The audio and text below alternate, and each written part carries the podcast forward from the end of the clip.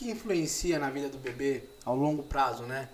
Esses cuidados do pré-natal e vamos falar dos cuidados dos seis primeiros meses, né? Não sei se tem um nome para os seis primeiros ou para o primeiro ano.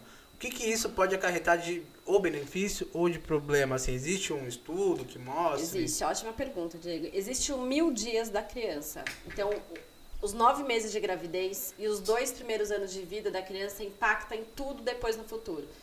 Se, uma mãe, se a mãe teve uma alimentação correta, não teve diabetes gestacional, ou se teve, foi controlada durante a gravidez, se essa criança mamou no peito pelo menos seis meses exclusivo e até os dois anos, na hora da introdução alimentar, você entrou com, com alimentos é, naturais, os recomendados, não entrou com açúcar, com industrializados, vai impactar depois. A criança não vai ter diabetes, não vai ter hipertensão, não vai ter colesterol aumentado. Se ela teve um ritmo de sono bom nesse tempo, depois não interfere em ansiedade, insônia, depressão. Então já tem estudo comprovando isso. A gente defende muito essa questão dos mil dias.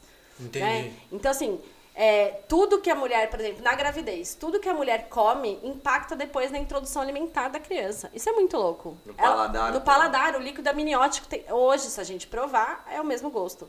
Mas ela vai criando uma memória na, na criança. Então, assim, ah, a mãe come verduras, come legumes, come frutas.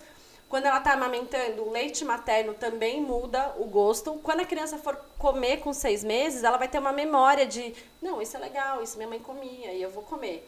Agora, uma mãe que não se alimenta direito na gravidez, na hora que está amamentando, só come besteira, come muito doce, muita fritura, na hora que a criança vai comer, ela rejeita. Hum. Entendeu? E isso depois é no futuro. Então a gente sempre fala, a pediatria, todo mundo acha que é pesar e medir e acabou, né? Checar a vacina e acabou. Não é, a gente está vendo o futuro da criança. Então, assim, muita gente não valoriza o pediatra, mas aí depois, quando a criança está lá com 20 e poucos anos, fala, nossa, olha, meu filho nunca ficou doente. Leva só na hora do problema né, também, Exatamente. né? E você tem, é que eu falei, a questão de você se preparar para você poder saber que você vai dar o melhor para ele. Mas isso é a mentalidade do ocidental, né? Porque o oriental, eles são preventivos total. Então você vê aí, os japoneses são as pessoas que vivem melhor de qualidade de saúde no mundo, né? A longo prazo, não ficam doentes, quase não tem câncer. Por quê? Eles fazem a preventiva. Então eles se alimentam direito, eles fazem tudo isso.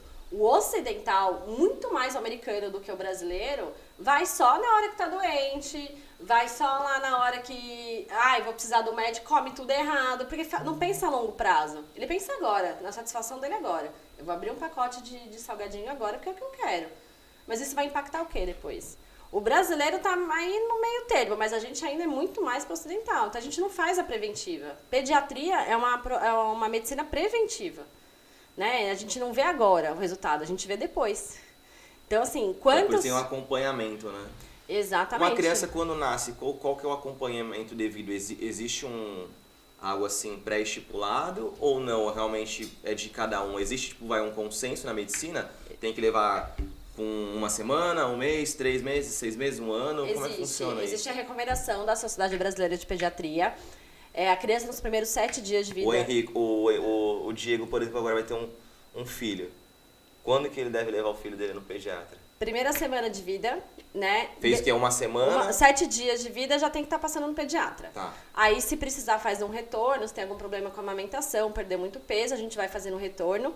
Depois, no primeiro ano inteiro, é uma vez por mês a consulta. Então, assim, tem mãe que fala, ai, de novo, doutora, tem que ir de, tem que ir de novo. Porque o pediatra, ele não avalia só se ganhou peso e cresceu. Ele está avaliando o desenvolvimento. Que é o podcast da Beth aí, que a gente falou dos marcos, né, de desenvolvimento.